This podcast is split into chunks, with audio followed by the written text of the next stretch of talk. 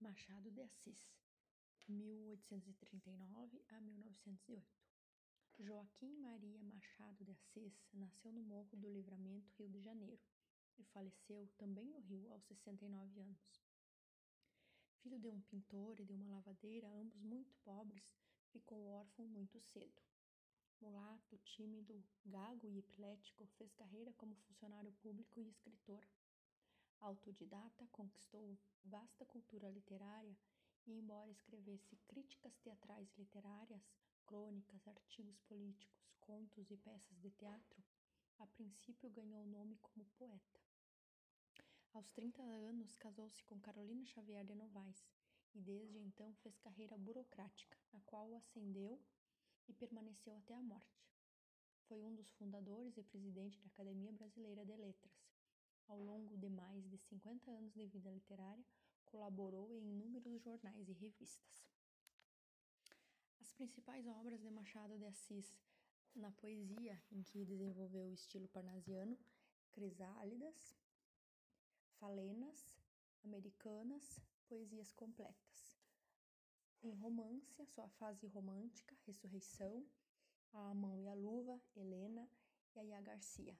Na sua fase realista, Memórias Póstumas de Brás Cubas, Quincas Borba, Dom Casmurro, Isaú Jacó, Memorial de Aires. Os contos, contos fluminenses, histórias da meia-noite, papéis avulsos, histórias sem data, várias histórias, páginas recolhidas, relíquias da Casa Velha. No teatro, Desencantos, Quase Ministro, Os Deuses de Casaca, Tu Só Tu Puro Amor. O realismo machadiano. É unânime o reconhecimento de Machado de Assis como um dos maiores escritores brasileiros de todos os tempos. Além de inaugurar em nosso país um realismo psicológico sem precedentes nem continuadores, anunciou a modernidade literária por meio de obras que até hoje se mantêm novas e desafiadoras. Essas obras instigam, instigam, provocam e estimulam tanto o leitor comum quanto a crítica literária, seja pela riqueza de seus procedimentos expressivos, seja pela densidade de sua temática. As principais características do estilo machadiano são a combinação irônica entre riso e melancolia, a criação de enredos não lineares com a matéria narrada atravessada por digressões de vários tipos, os diálogos com o leitor e a tradição literária nacional e internacional, a ironia sarcástica fina e corrosiva, o humor sóbrio e desencantado, a penetração nos recônditos mais profundos da alma humana universal e intemporal.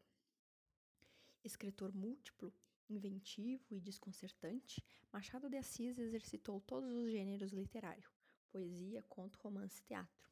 Produziu crônicas jornalísticas e ensaios teóricos, dialogou criticamente com o romantismo e também com as doutrinas positivistas e deterministas, sempre numa perspectiva adiantada em relação à sua época. A visão metafísica relativista de todos os valores, e por isso considerada pessimista, a linguagem repleta de ambivalências e de ambiguidade e a compreensão aguda das contradições sociais do país constituem obras, constituem outras marcas do, do escritor, cuja produção mais amadurecida passaremos a analisar. Memórias Póstumas de Brás Cubas, Quincas Borba e Dom Casmurro, pertencentes à chamada fase realista de Machado de Assis, outros romance, romances, como Esaú e Jacó e Memorial de Aires, completam a galeria de obra representativa de maturidade literária do escritor.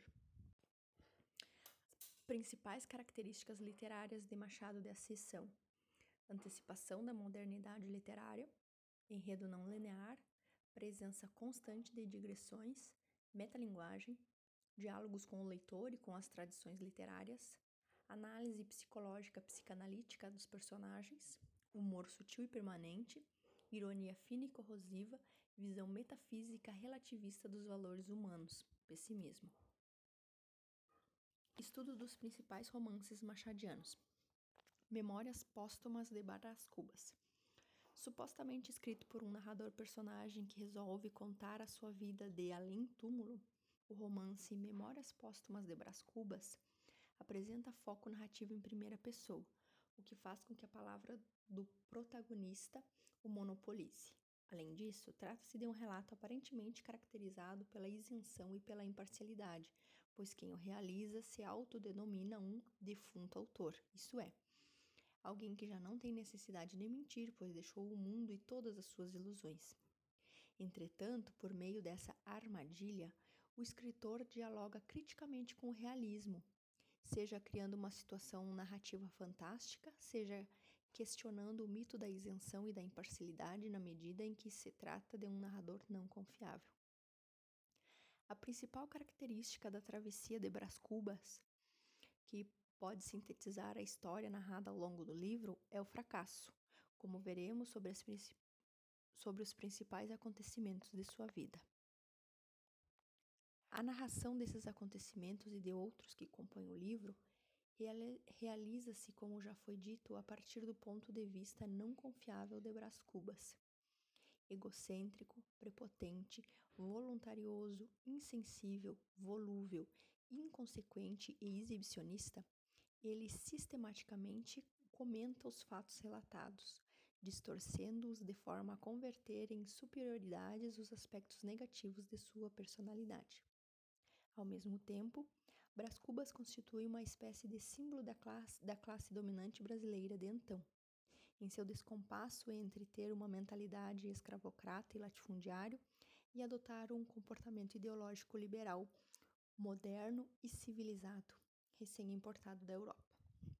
Enfim, Machado de Assis, em Memórias Póstumas de Brás Cubas, ao travestir-se em um defunto autor, substitui o realismo fotográfico de sua época por um realismo radiográfico, ou seja, que disseca o que está além das aparências, dada a densidade psicológica do romance, que, como outras obras do autor, antecipa elementos que seriam abordados por Sigmund Freud ao formular a teoria psicanalítica. Elementos do enredo. Nascido em berço de ouro, Brás foi um menino malvado e mimado. Na juventude, envolveu-se com Marcela, uma cortesã que o amou durante 15 meses e 11 contos de réis. Para impedi-lo de dissipar a fortuna da família, o pai o mandou cursar direito em Coimbra, de onde voltou um fiel compêndio de trivialidade e presunção. Ao retornar, quis casar-se com Virgília e tornar-se deputado, em outro negócio arranjado pelo pai, mas perdeu a noiva e o cargo para Lobo Neves.